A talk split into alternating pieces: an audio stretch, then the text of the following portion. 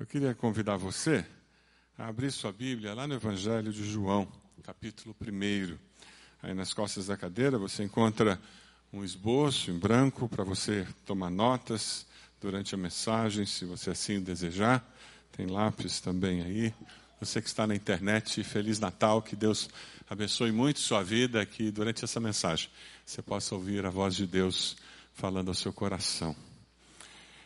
Os pastores levaram um grande susto. E nós lemos, falamos, pregamos aqui, e por certo você ouviu essa mensagem algumas vezes durante esse tempo de Natal. Era muita coisa para Maria e José também absorver. Você já tentou se colocar no lugar deles? Imagine uma gravidez sem ter condições de provar pela tua história que você podia ficar grávida. E depois ter que explicar para aquele que era seu marido que você estava no processo. E você imagina as velhinhas da vizinhança? Qual foi o assunto? Elas começaram a contar nos dedos né? Essa barriga aí não é barriga de dois meses não. Ela está casada há três meses mas isso é barriga de mais tempo. Consegue imaginar a, a, o falatório da vizinhança com relação a isso? Os parentes era muita coisa para absorver. Depois Zacarias e Isabel, aquele fato de nascer João, o fato de que aquele bebê identifica a chegada de Maria, todos esses fatos vão ficando na mente dela, os sonhos que José tem, que confirma que ele deve receber Maria. Depois eles fogem para o Egito, é muita coisa para alguém absorver. O filho de Deus nascer numa estrebaria. Você acha que foi natural para eles pensarem nisso? Se era de fato filho de Deus, como é que as coisas acontecem do jeito que aconteceram? Será que estava certo isso? E agora os pastores são avisados e eles vão até lá e eles escolhem que eles vão se encontrar com o menino Jesus. Eles fazem essa escolha. E eles se encontram com Jesus. E eles saem de lá glorificando a Deus porque de fato o que os anjos falaram era verdade, tinha acontecido do jeitinho que os anjos tinham falado. Olha só, não é que os anjos tinham razão? Depois do susto, eles receberam a confirmação pelos fatos. Um comentarista, J.B. Phillips, ele faz uma afirmação que eu gosto demais com relação a esse evento dos pastores. Ele diz que os pastores voltaram para o trabalho glorificando e louvando a Deus por tudo que tinham ouvido e visto, e que tudo aconteceu como lhes fora dito. Eles voltaram para a mesma vida que eles tinham antes, mas eles tinham mudado, eles eram diferentes, porque eles tinham encontrado Jesus. Eles eram diferentes. Eles escolheram ir até lá, e por causa dessa escolha que eles fizeram, eles tiveram a história da vida deles mudada. Eu li a historinha de um avô que estava com a neta em casa, árvore de Natal montada, presentes embaixo, uma árvore bem bonita, cheia de presentes, e aquela menininha, menina olhando para os presentes. Já viu essa história? E ela olhava os presentes e mexia na árvore, e olhava os presentes e mexia na árvore. Em determinada hora ela não resistiu mais à tentação. E o avô viu que ela foi até a árvore, ela mexeu nos presentes, mexeu nos enfeites, mas ela foi até o presépio que tinha no pé da árvore e pegou o menino Jesus. Colocou-o no braço e começou a embalar aquele menino Jesus. E o avô faz um comentário muito interessante. Ele diz: com o coração cheio de emoção, eu percebi que dentre tantos presentes e enfeites, a minha netinha, ainda pequena, escolheu o menino Jesus que exemplo para nós adultos. Escolher o menino Jesus, dentre tudo que a vida pode nos oferecer. Fazer uma escolha. A vida é formada pelas escolhas que nós fazemos. Vocês escolheram estar aqui. Você pode ter escolhido abrir seu coração para Deus falar ao seu coração através dessas músicas. Ou quem sabe você pode estar sentado aqui dizendo: por que, que eu vim aqui? O que, que eu vim fazer aqui? Por que, que me trouxeram aqui? E com o coração fechado, você vai sair daqui sem ter ouvido a voz de Deus. Mas se você escolher ouvir a voz de Deus, você pode ver a glória de Deus sendo manifesta. Porque o que nós estamos celebrando aqui é o fato que o Cristo do Natal é Deus conosco, Emmanuel. Amém? Nós estamos celebrando o fato de que o nascimento daquele menino há pouco mais de dois mil anos atrás, na realidade, é a confirmação clara, tácita, de que Deus nos ama e de que Deus está conosco o tempo todo. Eu queria que nós lêssemos juntos o texto de João 1, 14 e 15. Vamos ler juntos? Vai ser projetado na tela para que você possa ler também. Aquele que é a palavra, vamos lá juntos? Aquele que é a palavra tornou-se. Não, não. Por favor. João 1, 14 e 15. Vamos lá? Isso, obrigado. Vamos lá? Aquele que é a palavra tornou-se carne e viveu entre nós. Vimos a sua glória, glória como do unigênito vindo do Pai, cheio de graça e de verdade. João dá testemunho dele, ele exclama: Este é aquele de quem eu falei. Aquele que vem depois de mim é superior a mim, porque já existia antes de mim. Nesse Natal, nós podemos afirmar que nós encontramos Jesus, porque Jesus se fez homem. Pergunta a pessoa do lado aí: você tem convicção de que Jesus é Deus que se fez homem? Pergunta a pessoa do lado. Isso é uma pergunta teológica que você está fazendo. Aquele que é a palavra tornou-se carne e viveu entre nós. Nós estamos falando sobre um conceito teológico da encarnação de Cristo. É Deus fazendo uma conexão entre a divindade e a humanidade. E quando Jesus veio a esse mundo, essa conexão aconteceu de uma forma clara, evidente e que nunca mais poderá ser desfeita. É um mistério a encarnação? É, a mente humana não consegue compreender completamente isso. Para os gregos que ouviam essa mensagem do cristianismo, a encarnação era uma impossibilidade, porque eles tinham na mente deles que a matéria era má. Então Deus, que era bom, não podia tornar-se matéria. Para o judeu que ouvia a mensagem, isso não era um problema. Porque eles liam o texto de Gênesis e viam que Deus criou todas as coisas, e sempre que Deus terminava de criar, o que, que ele dizia? E viu Deus que era? Que era bom. Então, no, na mente do judeu, a matéria não era má. Então, quando a fé cristã dizia Deus tornou-se um de nós, Deus se fez carne, para os judeus era, um, era, algo que faz sentido isso, embora eles tivessem dificuldade de aceitar que Jesus era o Messias. Mas para os gregos era um escândalo, era uma abominação você falar isso, uma impossibilidade. Por isso que a igreja primitiva teve tantas dificuldades com esse conceito da encarnação de Jesus, porque Deus tornou-se um de nós. Um dos comentaristas que eu estava lendo, ele faz uma afirmação que eu achei interessante. Ele diz: Nós não somos capazes de compreender plenamente a felicidade que Jesus havia experimentado com o Pai e o Espírito Santo. Também não podemos entender quão doloroso seria deixar aquela condição de felicidade para viver conosco em uma desordem caída e arruinada. Porque foi isso que Jesus fez.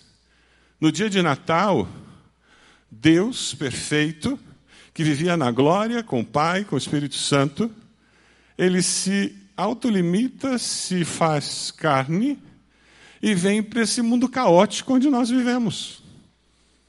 Isso foi uma escolha, porque a vida é feita de escolhas. Imagine deixar o paraíso para nascer num celeiro mal cheiroso.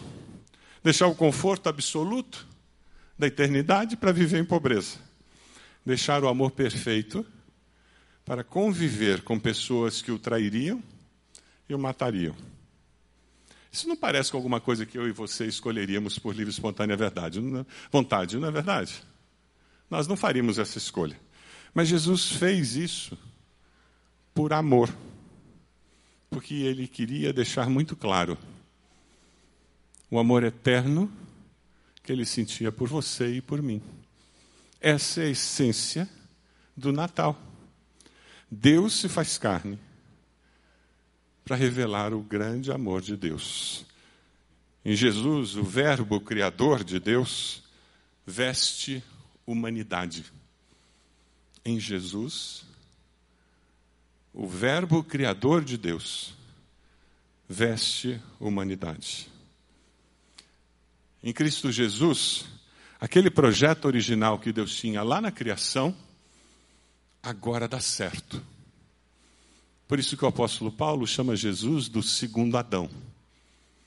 Porque agora alguém vive a humanidade como Deus havia planejado.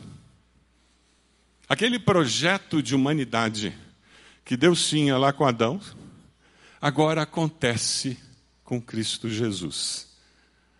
E daí a minha mente, a sua mente começa a dar curto-circuito. Porque se não dá é porque a gente não está entendendo. Porque Jesus era 100% homem e 100% Deus. Zzz, zzz. Tem que dar curto-circuito.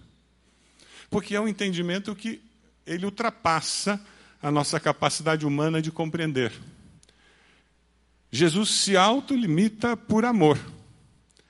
Você já parou para pensar no fato de que Jesus vivia na glória do Pai e ele vem para ser alguém como você, e ele faz isso por causa de um propósito maior, que era chegar perto de você e confirmar, reafirmar o amor incondicional que Deus tem por você. O milagre da encarnação faz com que nós possamos dizer Emanuel, Deus conosco. Foi o que aconteceu naquele primeiro Natal. Por isso que nós estamos reunidos aqui. Isso distingue a fé cristã de todas as demais religiões que existem. É por isso que o versículo 14 termina dizendo: Vimos a sua glória, glória como do unigênito vindo do Pai, cheio de graça e de verdade. Que no momento em que você aceita essa realidade da divindade de Jesus, do fato de que é o próprio Deus que vem para revelar o seu amor a você, você abre a sua vida para que a glória de Deus comece a ser manifesta a você em todas as situações da sua vida. Os pastores, eles viram a glória de Deus mas não era nenhum dia especial, gente. Eles estavam cuidando de rebanho. Sabe quando que eles cuidavam rebanho? Todos os dias. Eles estavam de noite no campo. Sabe quando eles ficavam à noite no campo? Todas as noites. Eles estavam fazendo o que eles faziam. A glória de Deus ela é manifesta na normalidade da vida. Foi por isso que Jesus nasceu de uma forma tão normal. Não precisou contratar Spielberg para o nascimento de Jesus. Não teve efeitos especiais. Ele não teve assessoria de mídia. Ele nasceu da forma mais simples e normal que o ser humano podia ter, para nos ajudar a entender que a glória de Deus se manifesta na normalidade da vida. A questão é se você percebe as manifestações da glória de Deus ou não. Esse ano que está terminando, você viu a glória de Deus na sua vida? Você viu a glória de Deus na sua família? Nesse Natal, você viu a glória de Deus?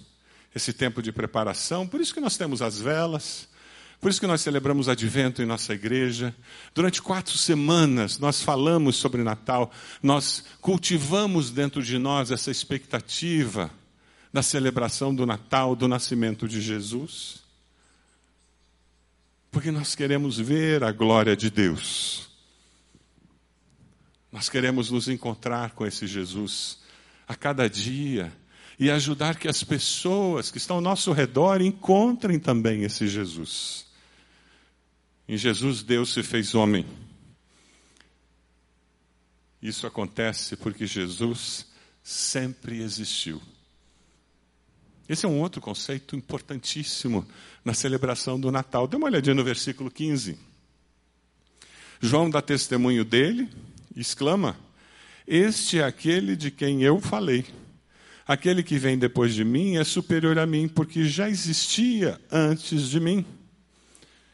Jesus já existia antes de João, porque Jesus sempre existiu.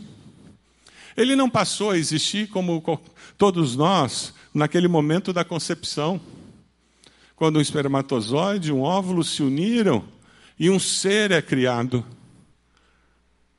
Não existe um depósito de almas no céu.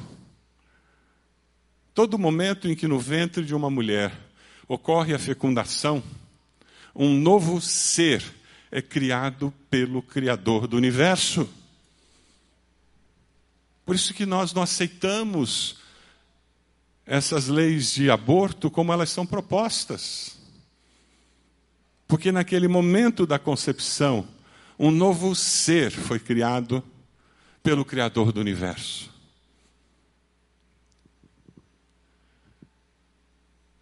E com Jesus foi diferente. Quando o Altíssimo desceu sobre Maria, aquela criança que cresceu no ventre de Maria, era alguém que já existia desde a eternidade, que se fazia homem para habitar entre nós.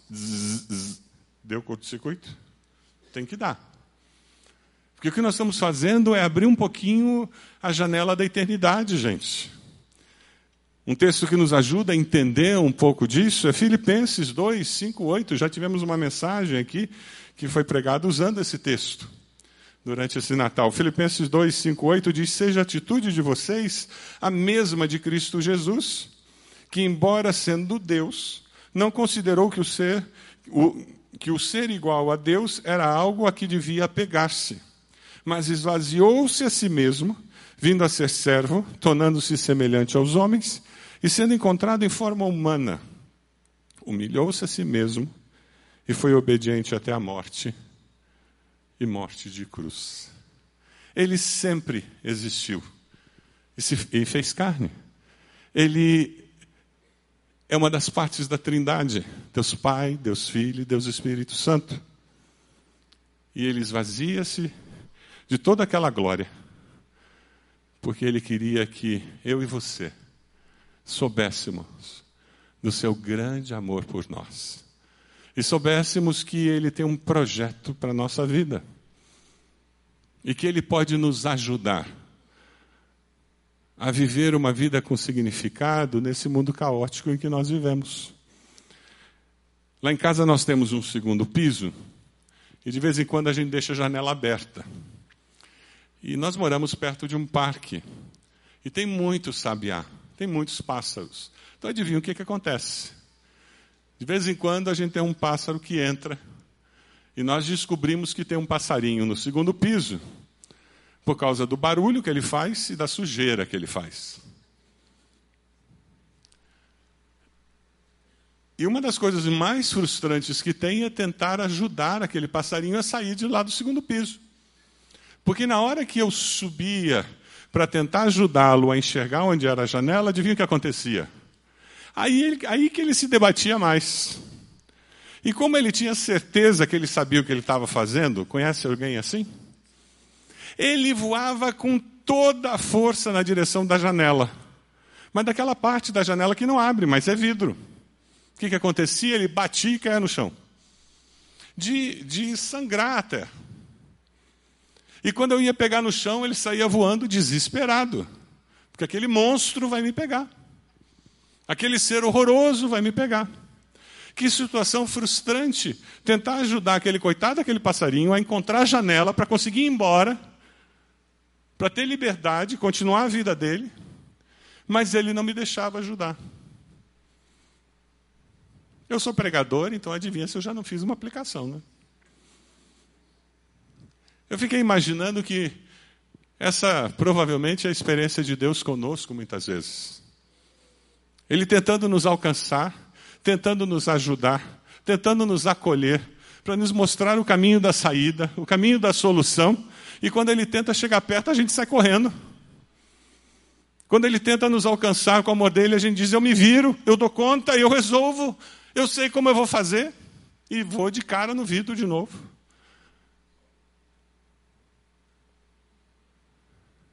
Quem sabe você veio hoje à noite aqui você está cansado de dar tanta cabeçada.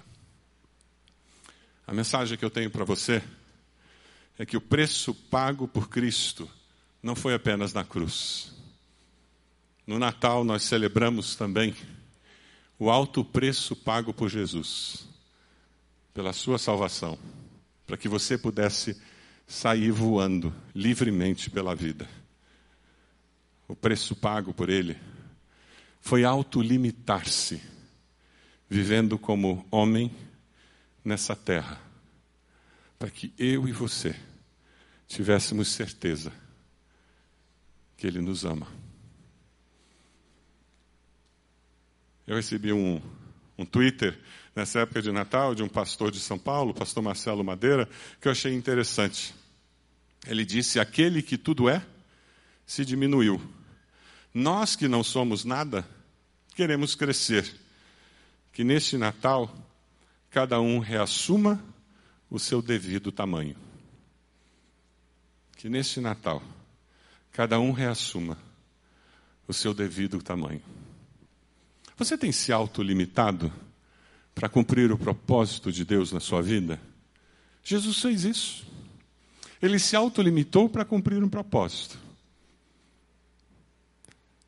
Nós temos um missionário, pastor Krieger, da nossa Junta de Missões Nacionais, que viveu mais de 20 anos no meio dos índios, traduzindo a Bíblia na linguagem daqueles indígenas.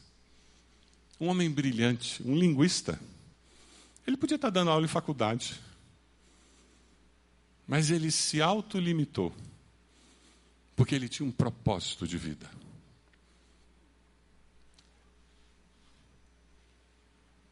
Quem sabe nesse Natal você vai assumir um propósito de vida com Deus e vai dizer: Deus, eu quero aprender a me autolimitar como Jesus fez, para cumprir os propósitos do Senhor na minha vida para fazer com que a minha vida ela faça diferença na vida de alguém. Quem sabe você vai mudar de cidade para cumprir o propósito de Deus, abrindo uma igreja naquela cidade. Quem sabe você vai cumprir o propósito de Deus adiando um projeto financeiro porque você vai dar uma oferta para um projeto no reino de Deus. Como eu sei de pessoas da nossa igreja que já fizeram isso. Quem sabe você vai ter que adiar um pouco do seu lazer para poder investir no discipulado de uma pessoa. Mexer na sua agenda para participar regularmente de um pequeno grupo e assim ministrar na vida de algumas pessoas. Ninguém consegue cumprir os propósitos de Deus na sua vida sem experimentar autolimitação por amor a Deus. Não existe vida cristã sem autolimitação. O conhecermos um pouco mais desse lado humano de Jesus, o conhecer um pouco mais desse lado divino de Jesus, nos ajuda a entender um conceito muito importante, que a nossa humanidade, ela não impede o nosso relacionamento com Cristo. Mas, na realidade, é o que nós temos em comum com Ele. O que nós temos em comum com Cristo, nosso Salvador, é que ele passou pelas mesmas tentações, provações, dificuldades, contudo sem pecar. Lembra, ele foi o projeto humano que deu certo. Por isso que ele é nosso mestre, por isso que ele nos guia. Por isso que ele nos ensina. Deus não espera que nós sejamos extraordinários, mas que recebamos a bênção extraordinária que a encarnação nos dá. É o termos um Salvador, termos alguém que intercede por nós, alguém que faz com que a vida seja diferente da vida de quem não conhece esse Salvador.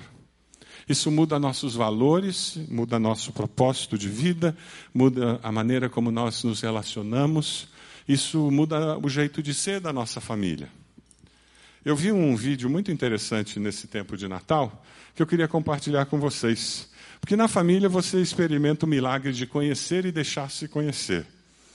Ah, no comum da vida da família, a gente pode descobrir o projeto de Deus.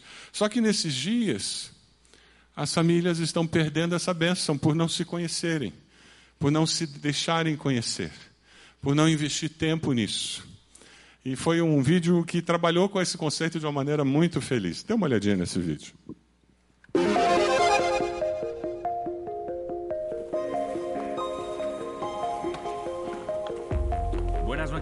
Todos, buenas noches familias. Las reglas del juego son sencillas. Si aciertas, te quedas. Si fallas, tendrás que abandonar la cena. ¿Ha quedado claro? Familia Andrés Lorenzo. Esta pregunta es para Julia. ¿Qué filtros de animales puedes encontrar en Instagram Stories? Un perro, un conejo y un gato. Muy bien, Julia. Vamos ahora con la familia Fernández Gómez. Alberto, ¿qué es el swish swish? Eh, un baile. ¿Lo harías? Sí. Estupendo. Oye, un aplauso para él, ¿eh? Familia Carral, ¿qué es lo último que ha incorporado Instagram? chats de vídeo. Si ya saben cómo me pongo, ¿Para qué me invitan? correcto. En Twitter, Muy bien, sigue cenando. oh my god, en inglés. Correcto. ¿Cómo se conocieron los Javis? En una fiesta. ¿Y tus padres? ¿Cómo se conocieron? No, no sé. Lo siento, María, te tienes que levantar y abandonar la mesa. ¿Cuál es el puesto de trabajo exacto de tu padre? No lo sé. ¿Qué carreras estudió tu abuela Gloria? Creo que estudió magist... No. No lo sabes. No, no tengo ni idea. ¿Cuál es el grupo favorito de tu hijo? Uf, eh... Lo siento, Eva, tienes que abandonar la mesa. ¿Qué sueño le queda por cumplir a tu mujer? No tengo ni idea, no, la verdad. Jesús, te tienes que ir. ¿Qué marcó la infancia de tu abuela? No, no sé. No te lo no, no he hablado con ella sobre eso. El libro de la selva. ¿Es esa, Hugo? No. Cuando eras pequeño. Ya. ¿Dónde se fueron tus padres de viaje de novios? A Valencia. ¿Lo dices a voleo o...? No lo sé. ¿Por qué no pudo ser futbolista tu padre? ¿Dónde se casaron tus abuelos? ¿Qué ha estado estudiando tu madre últimamente? ¿Qué bailaron tus padres el día de su boda? ¿Cuál es la gran pasión de tu abuelo? Cuando me han dejado solo en la mesa me he sentido un poco triste. Ay, cuando le mira a los ojos me, me he emocionado porque yo nunca he hablado con él de esas cosas. Que a lo mejor hay algo que no estamos haciendo bien. Jesús, eh, siento muchísimo no haber sabido de ti algo tan importante. Pues he aprendido que no conozco tanto a mi familia como conozco a un famoso, ¿no? Las redes sociales están siempre, siempre van a estar, pero tu familia no siempre va a estar ahí. Entonces, aprovecharla.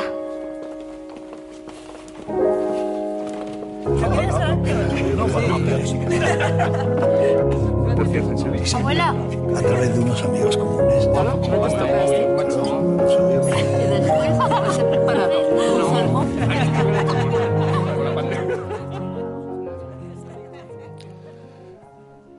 Deus deixou o céu, se fez homem e habitou entre nós, se deixou conhecer.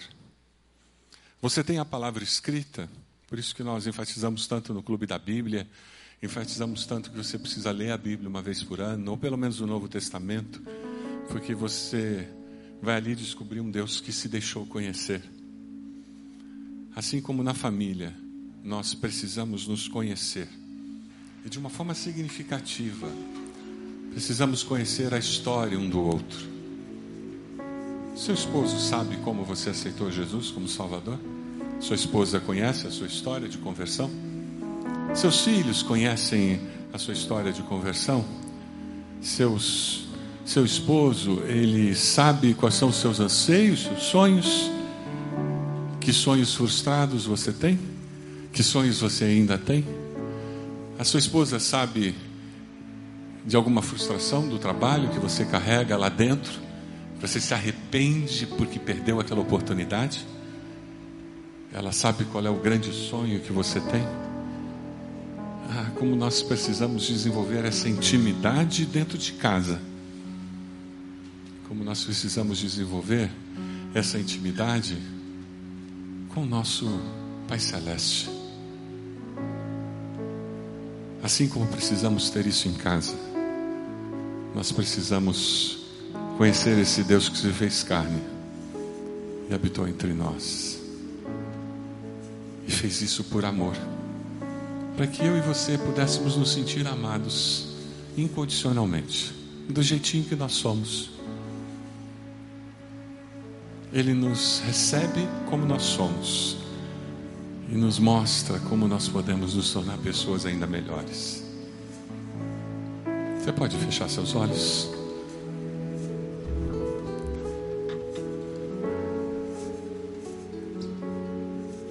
Como o Espírito Santo de Deus está aplicando essa mensagem ao seu coração? Quem sabe a decisão que você precisa tomar? Nós vamos colocar o celular de lado lá em casa nas refeições, dentro de uma caixa, como aconteceu nesse vídeo. E ninguém atende, ninguém vê mensagem, porque a gente vai conversar. Quem sabe a televisão que tem que ser desligada. Quem sabe você vai aproveitar esse tempo de férias escolares e vocês vão fazer tempo juntos. Desliga a televisão. Vão jogar jogo de mesa. Jogar algum jogo no computador junto. Ou fazer passeio pelos parques, mas conversar. Contar história. Como nós vamos partilhar a vida com aqueles que fazem parte da nossa vida? Quem sabe essa é a sua decisão nessa noite. Diga para Deus: Deus, eu quero isso. Me ajude lá em casa a gente ter mais intimidade ainda. Quem sabe você está aqui e você precisa tomar uma decisão ao lado de Jesus confessá-lo como Senhor e Salvador da sua vida. Agradecer porque Ele pagou esse alto preço, tornando-se homem, morrendo naquela cruz, para que você fosse perdoado dos seus pecados você tivesse vida e vida eterna com Ele. Faça uma oração muito simples aí no seu coração, dizendo: Deus, eu reconheço que eu preciso do teu perdão. Eu te agradeço pelo teu grande amor por mim. Eu confesso Jesus como meu Senhor e Salvador. Você fez essa oração? Levante sua mão. Onde você está? Nós gostaríamos de orar por você. Onde você está? Levante sua mão. Graças a Deus. Pode abaixar. Mais alguém? Onde você está? Levante sua mão. Graças a Deus. Pode abaixar. Mais alguém? Aqui. Graças a Deus. Pode abaixar. Graças a Deus. Graças a Deus. Pode abaixar. Vamos ficar de pé?